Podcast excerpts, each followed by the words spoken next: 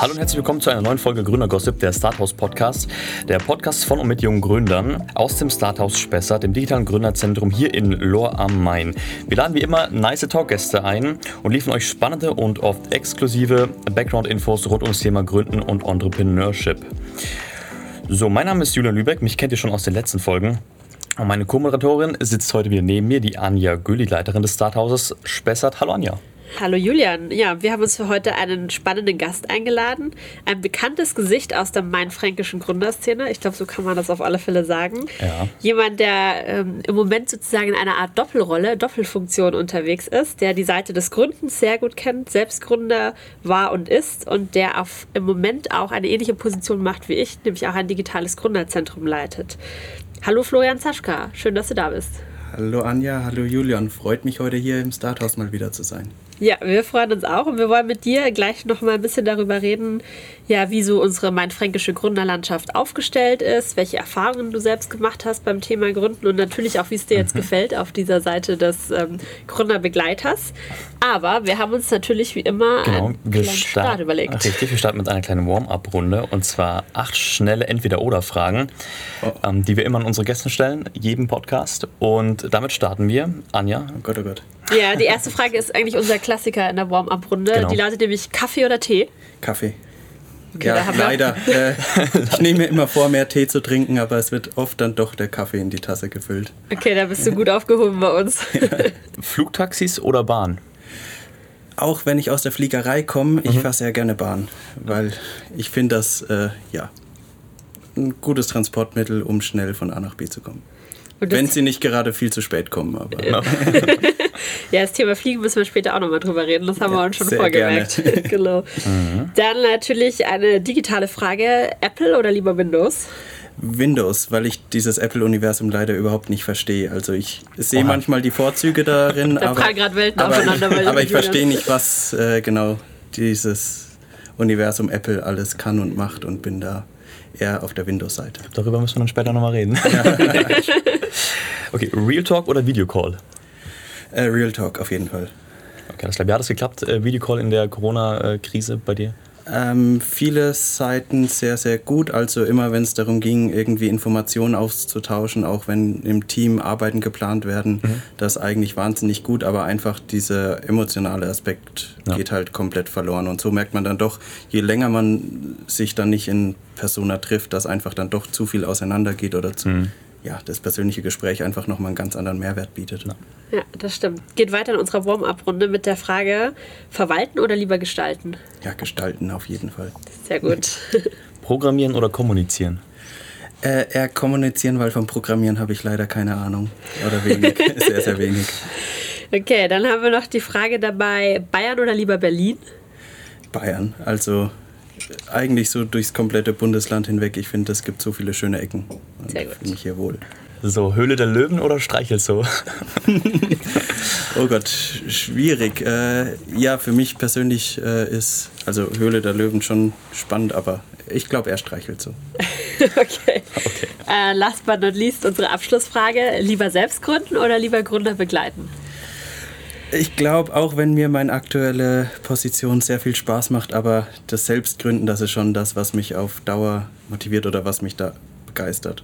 Beide Seiten haben ihren Reiz, aber ich glaube, genau, mein langfristiger Weg ist das Selbstgründen. Hm, und da knüpfen wir jetzt auch genau an, Anja. Da hast du eine Frage vorbereitet, nämlich. Ja, genau. Wir haben uns gedacht, als erstes wollen wir mit dir ein bisschen über deine Gründergeschichte oder deinen Gründerlebensweg sprechen. Mhm. Du hast selbst gegründet, nicht alleine, sondern mit ein paar Kollegen. Und ihr habt eine besondere Beziehung zum Starthaus im Rahmen dieses Gründerprozesses. Vielleicht kannst du uns mal kurz erzählen, was, was ist eure Gründungsidee gewesen? Wo fing euer Weg an?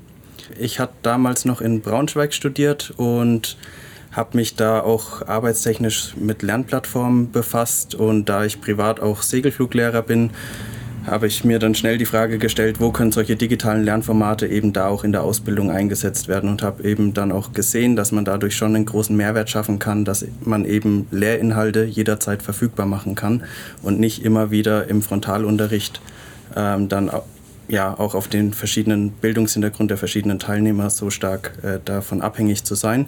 Deswegen war der erste Gedanke quasi als Freizeitprojekt ähm, eine Lernplattform für die Segelfliegerei zu entwickeln, was mhm. aber schnell in verschiedenen äh, Feierabendrunden dann eben auch mit meinen Mitgründern und der Mitgründerin ähm, sich immer weiterentwickelt hat, die Idee, weil wir eben gesehen haben, ähm, ja, dass auch im Arbeitsumfeld die Anforderungen an das Lernen sich ständig ändern. Also es kommen neue Technologien, neue Trends und Mitarbeitende müssen befähigt werden, ähm, in diesem neuen Umfeld, in diesem Arbeitsumfeld zu arbeiten und an die neuen Qualifikationsanforderungen sich anzupassen. Das große Thema Weiterbildung in der digitalen Welt. Genau, ne? und eben ständige Weiterbildung und nicht immer dieses ja, punktuelle, ich mache jetzt ein kompaktes Programm und erwarte dann, dass sich dadurch meine Handlung auch ändert. Also lernen, dass man eben auch ja, befähigt wird, das dann im Arbeitsalltag einzuführen. Und dazu ist es aus unserer Sicht erforderlich, jeden Tag zu lernen.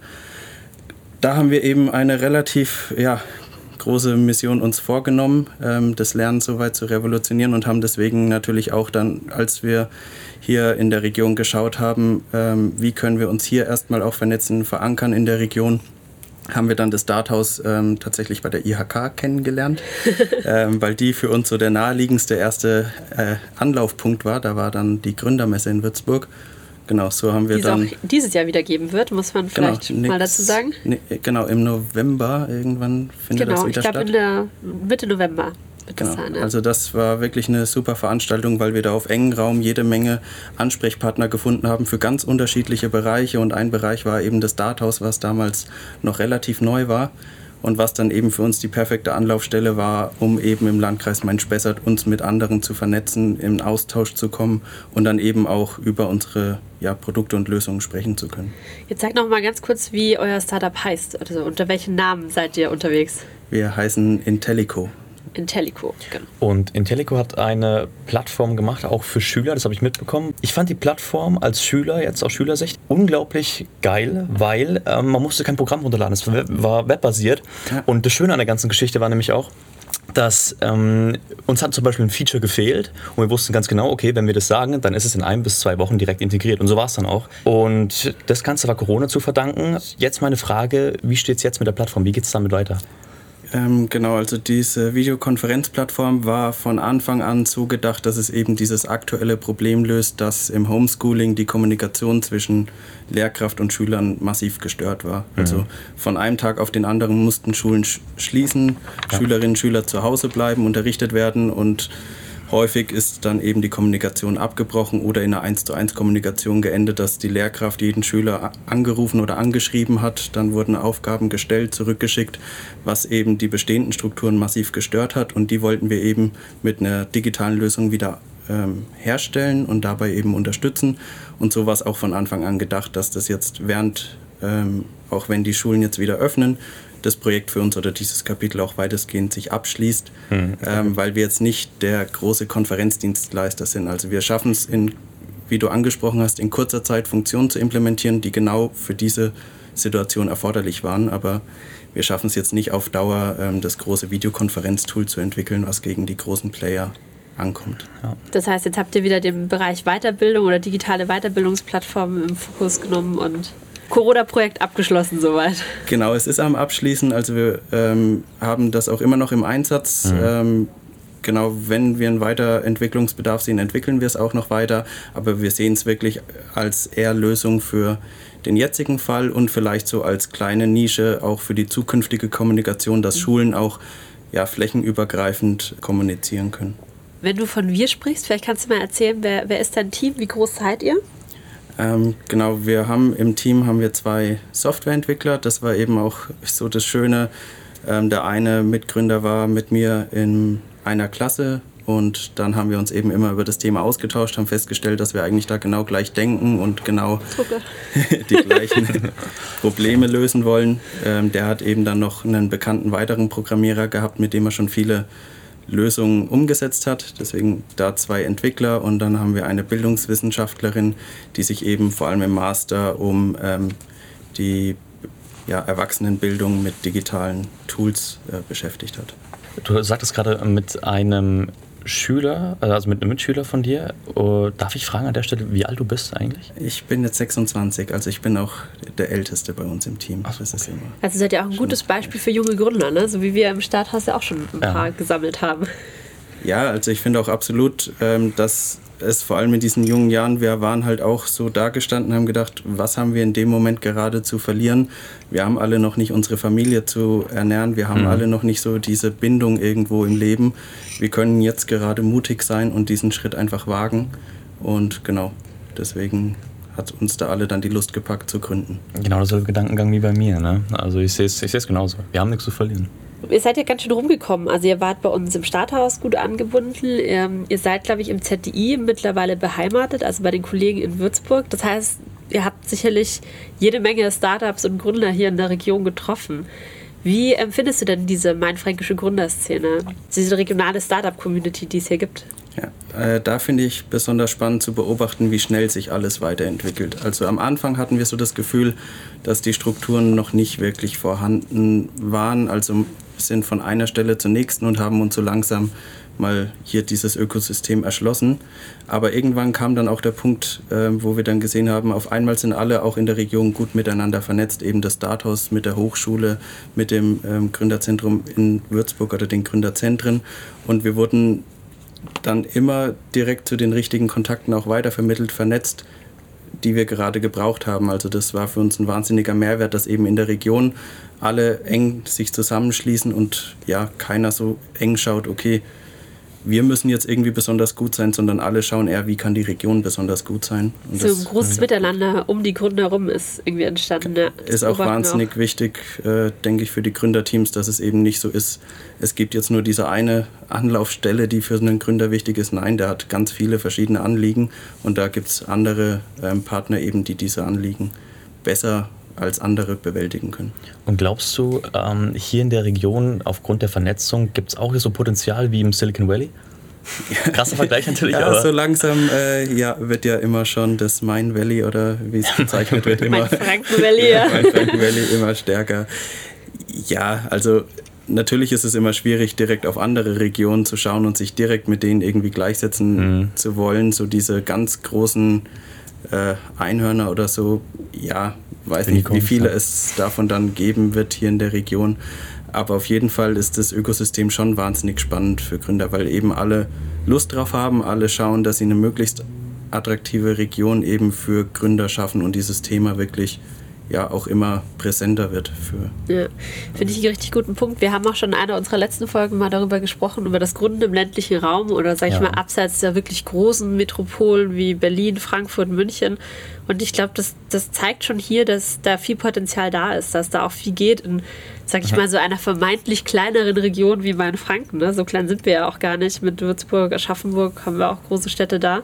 Ja. Aber das finde ich spannend, dass du das auch so beobachtet hast und auch spannend zu hören, dass die Entwicklung so schnell geht. Ja? Weil das ist ja wirklich einiges aufgebaut worden in den letzten Jahren. Ja, ist ja auch viel, was man dann auch von Gründerteams jetzt, wenn man zum Beispiel in die Metropolregionen schaut, was die eben auch sagen. Also wichtig ist, dass es da dann Partner gibt, die Lust drauf haben, äh, die Gründerszene zu unterstützen, da mitzugestalten, weil sonst bringt es mir auch nichts, wenn ich in München gründe, ähm, dann habe ich zwar auf dem Papier ein schönes Netzwerk, aber wenn da nicht eben auch diese Motivation dahinter steckt, dann finde ich im ländlichen Raum mindestens genauso attraktive Strukturen, die ich als Gründer nutzen kann. Wie, wie gefällt dir denn die neue Rolle als Leiter im Gründerzentrum? Wahnsinnig gut und äh, überraschend abwechslungsreich. Okay. Äh, also ich äh, was genau. war denn die größte Herausforderung bisher oder das Überraschendste, was, wo du gesagt hast, hätte ich nicht gedacht, dass man sich damit rumschlagen muss? Ja, im Endeffekt dieses, dass es ja doch für ein Startup-Ökosystem gibt sehr, sehr viele Stakeholder. Es gibt eben die kommunale Politik, die da äh, involviert ist. Es gibt die Unternehmen, es gibt die Startups, es gibt andere Gründungsförderer. Und die Gründerzentren haben ja immer die Aufgabe, irgendwie die alle zusammenzubringen, was eben auch bedeutet, möglichst äh, ja, Lösungen zu finden, um alle abzuholen. Und das ist, de denke ich, die Herausforderung für jeden Tag, da alle quasi gleichermaßen mitzunehmen. Ja, das stimmt. Vielleicht ist es auch mal ein ganz guter Punkt, um noch über diese besondere Verbindung dieser Gründerzentren Aschaffenburg und Starthaus Spessart oder Lohr am Main zu reden. Wir haben ja sozusagen eine gemeinsame Vergangenheit, wenn ja. man das so sagen kann, oder? ja, richtig, genau. Also ähm, von Anfang an, ich habe jetzt gar nicht alles mitbekommen, wie es dann damals war, als die beiden Gründerzentren geschaffen wurden, aber genau, man hat eben gesagt, ähm, dadurch, dass in Aschaffenburg so ein bisschen unklar war, wie viele Startups wird es denn hier geben, wie viele Gründer in Lohr war so ein bisschen unklar, weil man halt eben da die Gründerszene noch nicht so genau äh, erkennen konnte, weil es eben wenig Strukturen gab, dass man da eben gesagt hat, das passt eigentlich gut zusammen, da quasi gemeinsam, zwar an zwei verschiedenen Standorten, aber eben Gründerzentren oder das Gründerzentrum aufzubauen. Und dann hat man ja auch recht schnell gesehen, dass eigentlich beide Regionen dann sehr schon, stark aufgestellt sind. Ja, und wirklich auch viele Gründungsinteressierte dann in den Regionen vorhanden sind, ja. Genau, deswegen sind wir auch seit äh, Anfang letzten Jahres offiziell quasi jeder ein eigener Standort, aber natürlich noch mehr als freundschaftlich uns verbunden. Ja, und vor allem diese Vielfalt. Also ich meine, jede Region hat ihre Stärken und ähm, ja, Startups oder Gründungsideen kommen halt aus ganz vielen verschiedenen Richtungen. Und ja. je stärker wir da auch regional eben vernetzt sind und zusammenarbeiten, desto besser kann man da eben auch ja, die richtigen Partner finden, weil eben, ja, also es gibt so viele verschiedene Startup-Bereiche und da immer die richtigen Verbindungen zu treffen, gelingt uns halt besser, auch wenn wir da äh, ja, stark zusammenarbeiten. Vielleicht kannst du uns auch mal einen Einblick geben, welche Startups habt ihr denn so in Aschaffenburg? Also gibt es irgendwelche Branchen, die besonders vertreten sind oder kann man das irgendwie ein bisschen clustern oder ist es ähnlich wie bei uns im Lore, wo irgendwie eine wahnsinnig große Bandbreite eigentlich da ist? Im Moment ist es schon eher so, dass die Bandbreite eigentlich wahnsinnig groß ist. Also wir haben kaum Gründerteams, wo man wirklich sagen kann, okay, die sind jetzt quasi genau im gleichen Umfeld unterwegs, sondern jeder hat so eben seine Nische gefunden, wo er aktiv ist, wo auch viele Teams ihre ähm, Stärken haben oder schon sehr erfolgreich gegründet haben. Aber eben, um vor allem jetzt thematisch Gründerteams zusammenzubekommen, da ist für uns eben auch der Austausch ständig zwischen den Gründerzentren wichtig. Ähm, weil da eben dann auch nochmal viel mehr Know-how auch entsteht oder gebündelt wird, wenn man da eben thematisch ähm, zusammen agiert. Ich sehe da Julian Schad schon mit den Hufen, denn den interessiert natürlich mehr die Gründerperspektive, so von Gründer zu Gründer. Deswegen lass ja. uns doch nochmal auf die Seite zurückschwenken. Ähm, wenn du jetzt auf deine Anfänge so zurückblickst, vor was für Hürden standest du und was würdest du rückblickend anders machen? Gott, oh Gott, also Hürden im Endeffekt ja gefühlt sehr, sehr viele. Also ich glaube, ich würde mich früher professionell auf jeden Fall mit der Gründung befassen. Was ich damals eben schade fand, war, dass es jetzt so im Hochschulumfeld oder in der Universität jetzt kein Thema war, äh, zu gründen. Dass man da vielleicht einfach diese Zeit auch schon im Studium oder in der Schule nutzt, ähm, wo man eben das auch einfach mal ausprobieren kann, weil sobald man im Endeffekt gründet, wird es ja schon ernst. Also ich habe zwar gesagt, wir hatten nichts Wirkliches zu verlieren, aber trotzdem mhm. geht es ja im Endeffekt schon darum... Schon Risiko dabei, ja. ja. Und irgendwie müssen wir auch, wenn wir quasi jetzt noch nicht den hohen Lebensstandard gewohnt sind, aber irgendwie müssen wir am Ende des Monats Geld verdienen, um äh, so weiterzukommen. Und deswegen, ich glaube, ich würde einfach früher anfangen, ähm, ja, mich mit dem Thema zu Also befassen. auch das Thema Unternehmertum gründen, dass das auch mehr in den Schulen thematisiert wird, oder? Absolut, so ein bisschen ja. in die Richtung geht das. War das bei dir beispielsweise damals in der Schule so, dass ihr auch so ein AK hattet wie Schülerfirma oder sowas? Gab es das da schon? Äh, wir hatten mal in der Realschule hatten wir mal Seifen produziert. Da äh, war ich mit dabei eine Zeit lang. okay.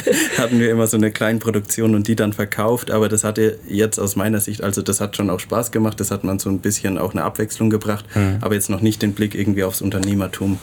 Ähm, dazu ist es halt auch so, dass heute im Lehrplan einfach die Zeit fehlt. Wir hatten da dann mhm. zwei, drei Aktionen pro Schuljahr da war jetzt nicht so viel, dass man dann gesehen hat, okay, das gehört alles jetzt da dazu, wenn man so ein Produkt verkauft oder in den Markt mhm. bringt oder ein Unternehmen aufbaut.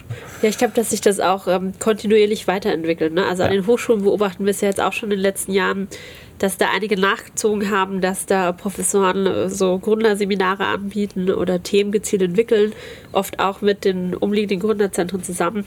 Mhm. Und ich glaube, da ist schon ein Trend zu sehen, Absolut. dass das Thema wichtiger wird oder dass man das mehr am Schirm hat. Ja, ja. Vor allem, wenn ich es jetzt eben wieder mit meiner Schulzeit sehe, die Angebote gab es da eigentlich noch gar nicht. Also mhm. da war man eher so wirklich auf den Abschluss fokussiert. Ja. ja. Immer schön klassischer Weg. Auch äh, in der Universität geht es ja eher darum, ja, für das Unternehmen quasi befähigt zu werden, da eben in das Berufsfeld zu passen. Mhm. Aber so Gründung ist so ein Randthema, ja, was irgendwie so kaum auf dem klassischen Lebensweg quasi einem direkt begegnet oder ja, beim Bildungsweg. Welche Rolle spielt denn das Thema Netzwerken für einen Gründer? Also das ist ja so, wir als digitale Gründerzentrum, wir versuchen das ja immer zu fördern. Ne? Das werdet ihr in Aschaffenburg auch machen. Man ja. predigt immer, ihr müsst Netzwerken, ihr müsst Kontakte machen. Aber wie kommt das aus Gründersicht an? Also für mich ist es bisher immer so, klar, dieses Netzwerken, das wirkt auch immer so von außen immer ein bisschen klischeehaft. Ja, die Startups, die sich überall nur vernetzen wollen. Irgendwann muss man ja auch sein Produkt entwickeln, was ja erstmal sehr wichtig ist. Ähm, aber an sich muss ich schon sagen, quasi auch für mich als Gründer, jedes irgendwie Netzwerkevent, wo ich war, jedes Gespräch, was ich irgendwo geführt habe, hat mich und mein Gründerteam weitergebracht, weil einfach wieder neue Perspektiven, dann wieder diese Perspektive, vor allem Blick von außen, ja. ähm, dann da eben auch wieder mit dazukommt. Und von daher für mich ein wahnsinnig wichtiger Punkt, dass man da einfach drüber redet, weil ich sehe es auch, wenn Gründerteams ähm, anfragen. Am Anfang denkt man immer, okay, ich bin jetzt der Erste, der irgendwie die Idee hatte und ich werde da äh, im Nullkomma nichts alles äh, revolutionieren. Und dann stellt man eben fest, schnell heraus, dass man zum einen nicht der Erste ist und zum anderen, dass es eben dann doch nicht so leicht ist, ja, in dem Markt erstmal sich zu etablieren und bekannt zu werden. Und da kann ein Netzwerk eben wahnsinnig weiterhelfen. Jetzt für die Zuhörer da draußen, ähm, ist vielleicht einer dabei unter euch, die äh, auch eine Idee haben und gründen möchten. Und jetzt die Frage, was sollte man als Gründer deiner Meinung nach mitbringen, so was man unbedingt braucht? Für mich ist es auf jeden Fall Mut, weil ähm, wenn man sich nicht traut, irgendwie mal einen Kunden anzusprechen und den von seinem Produkt, das man hat, zu überzeugen, oder wenn man sich nicht traut, irgendwie sich mal irgendwo, also manchmal gehört auch schon Mut dazu, sich von jemandem beraten zu lassen, weil man ja mhm. am Anfang immer erst alles für sich entwickeln will. Also eigentlich für jeden Schritt, um es weiterzuentwickeln, braucht es aus meiner Sicht Mut, weil sonst verhat man auf der gleichen Stelle und ja, entwickelt sich da nicht weiter oder kommt nicht weiter. Wie wichtig findest du so einen Faktor Gründerteam? Also es gibt, man hört ja gerade von Investoren immer wieder, wir wollen eigentlich gerne Teams haben, nicht zu große, aber auch keine Einzelkämpfer. Ja. Wie schätzt du das ein? Wie ist deine Erfahrung da? Wahnsinnig wichtig, vor allem ähm, dieses, dass man sich im Team eben auch ergänzt. Ähm, da haben wir es im Team vor allem mit unserer Mitgründerin, der Pia, die hat es am Anfang schwer mit uns gehabt, weil wir alle drei als also ich und die beiden Entwickler relativ gleiche Gedankengänge immer hatten und ja. sie halt so komplett auch immer anders und dann musste sie sich auch eben erstmal trauen, ihre quasi was sie anders denkt als wir äh, uns gegenüber zu positionieren und kommunizieren, aber daraus ist eben dann auch jedes Mal wieder was entstanden, wo wir am Anfang vielleicht ein bisschen zu einfach gedacht haben, hat sie es eben nochmal neues Licht reingebracht und wir haben unsere Idee weiterentwickelt oder auch uns eben in unseren Schwächen irgendwo ergänzt. Also kein Gründer kann alles. Also ja. kenne ich mhm. keinen, der alles kann und von daher ist und vor allem alles richtig immer, gut kann. ja, richtig. alles können ist vielleicht das eine, aber auch alles richtig gut machen. Ja. Wir können den Florian nicht entlassen, ohne über sein Herzensthema, glaube ich, zu reden, nämlich das Fliegen. Oh ja, da, gerne. Ja, siehst du, wie, okay. wie er da aufblüht. Ja. Äh, genau, also das ist ja, ich habe das auch erst so im Laufe der Zeit mitbekommen, im Rahmen unserer ersten Kontakte, als irgendwann mal das Stichwort Drohnen äh, fiel ja, und dann alle Signale angegangen sind bei Florian. Also das ist deine, deine private Leidenschaft, oder? Das Fliegen. Genau, also vor allem eben das Selbstfliegen ähm, durch mein Hobby, die Segelfliegerei, aber dadurch äh, besteht jetzt eben auch der Bezug zu der unbemannten Luftfahrt. Also alles, was mit Drohnen gerade passiert, ist für mich natürlich dann auch ein spannendes Umfeld. Zum einen, weil es den Luftverkehr an sich ähm, auch verändern wird und zum anderen eben, weil es auch viele praktische Einsatzfälle gibt, ähm, wo eben dann die Drohnen den Mehrwert auch schaffen können. Also du glaubst auch, dass sich das durchsetzen wird, oder? Dass in ein paar Jahren das neue Realität ist, dass die Drohnen fliegen? Ja, ein Stück weit ist es ja schon Realität, eine, die noch relativ wenig auffällt, aber es ist eben ein Vorteil, dass man im dreidimensionalen Raum im Endeffekt vor allem in der Sensorik ähm, überall hinfliegen kann, Sachen inspizieren kann, schauen kann ähm, eben auch durch Software dann ähm, zum Beispiel sehen kann, ob es irgendwelche Veränderungen gibt. Mhm. Also gibt wahnsinnig viele Einsatzfälle. Ein paar werden, glaube ich, auch äh, scheitern, aber überall. Scheitern gehört auch dazu oft. aber ich sehe schon, dass es in wahnsinnig vielen Einsatzfällen eben einen echten Mehrwert bietet. Ja, also schon allein in der äh, Vermessung. Also ja. wenn man früher eben einen Tag lang unterwegs war, ein Gelände zu vermessen mit mhm. drei Personen, ist es heute eine Drohne, die einmal im Kreis fliegt, landet und dann kann ich den Rest zu Hause im Büro auswerten ja. und habe viel präzisere Daten, als ich es eben aus der Vergangenheit gewohnt war. Oder auch interessant in der Landwirtschaft, ne, wenn man sein Feld düngen muss, fliegt die Drohne einfach so übers Feld und dann äh, macht die schon alles. Ne? Ja, man kann direkt auswerten, genau, wo muss noch ein bisschen mehr gedüngt werden, ja. wo kann ich den Dünger zurückfahren und kann so eben noch viel besser und auch eben nachhaltiger ähm, ja, Landwirtschaft betreiben. Und gerade für mich interessant in der Videografie vor allem. Ne? Da kann man natürlich richtig coole Luftaufnahmen mitmachen. Ja, ich hatte jetzt im Kopf immer den Beispielfall, dass die Rehkitzer ja jetzt gesucht werden in der Landwirtschaft mit den Drohnen, um die Form. In den Feldern? Ja, ja vor stimmt. dem, äh, wie sagt man, vor dem Mähdreschler, Mähdrescher, Häcksler zu retten. Ja. Was wären noch so, ich meine, hast du noch so ein paar Anwendungsbeispiele, wo du sagst, könntest du dir gut vorstellen, dass halt. müssen. Ja, wobei bei der Lieferung muss man eben immer bedenken, das System, was wir heute haben, ist zwar aus menschlicher Sicht vor allem jetzt die Berufe, die leiden schon stark so der Paketboote, aber so aus äh, wirtschaftlicher Sicht ist eben das System relativ weit. Also mhm. die letzte Meile in der Logistik kostet so gut wie kein Geld ja. und äh, Drohnen kosten aktuell noch sehr viel Geld. Also in entlegene Gebiete absolut. Sieht man ja auch in Afrika schon jede Menge, wenn da irgendwelche Medizinprodukte, Konserven, mhm. ähnliches transportiert werden.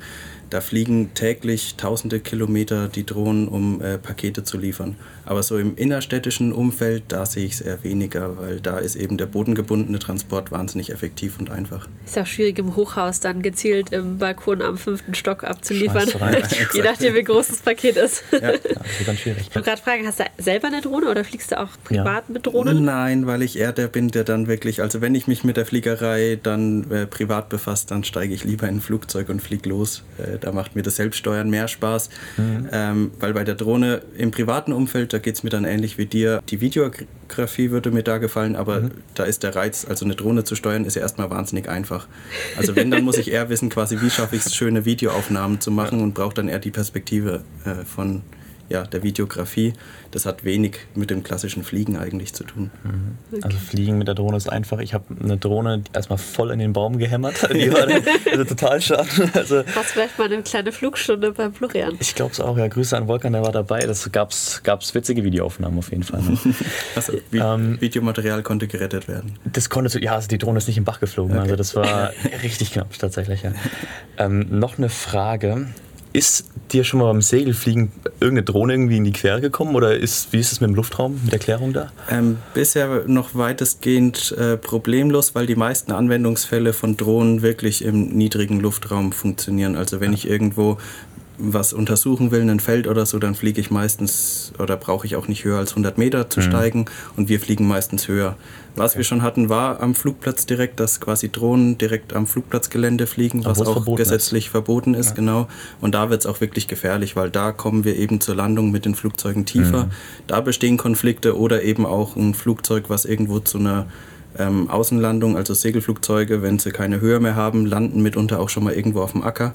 Und äh, wenn da eben eine Drohne gerade unterwegs ist, das ist eben auch ungünstig. Und genau da muss der gesetzliche Rahmen gerade auch noch mhm. angepasst werden, damit eben das konfliktlos möglich ist, dass unbemannte und bemannte Luftfahrt da zusammen agieren. Lass uns zum Schluss nochmal den Bogen zurück zu unserer Fragerunde spannen vom Anfang. Beim Warm-up hatten wir gefragt, Flugtaxi oder, oder Bahn. Sagen, ja. Wie findest du das? Also glaubst du, dass kann das funktionieren? Kann das funktionieren? Ja, das ist die Frage. ja, also zum Teil, es funktioniert ja schon, wenn man auf die Welt schaut. Eben in Großmetropolen hat es dann eben auch den Mehrwert, wo die Logistik an ihre Grenzen kommt, dass man eben in den dreidimensionalen Raum geht und dann befördert für uns in Deutschland sehe ich eher weniger Anwendungsfälle, weil wir doch eine relativ gute Infrastruktur haben und auch so gut von A nach B kommen. Und ähm, ja, die Drohnen, die da fliegen, die brauchen ja zum einen auch recht viel Energie und ja. sind dann auch nicht gerade leise. Und von daher sehe ich es eher in anderen Ländern mit Großmetropolen oder wo eben dann auch ja, mehr die Begeisterung da ist, einfach wegen dieser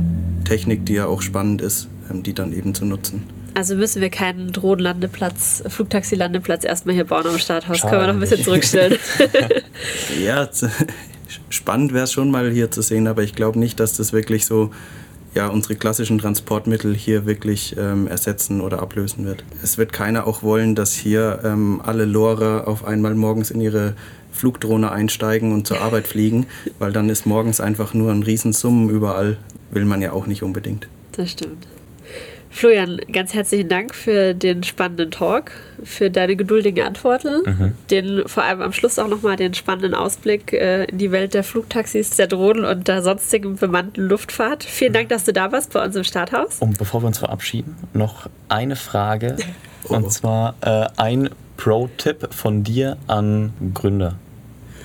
Oh Gott, oh Gott. Äh, klare Ziele setzen und die mhm. nicht aus dem Auge verlieren. Alles klar. Besser kann man es nicht sagen, würde ich. Florian, Sascha, danke schön, dass du da warst. Das war's mit unserem heutigen Podcast. Mich hat es auch wahnsinnig gefreut. Dankeschön.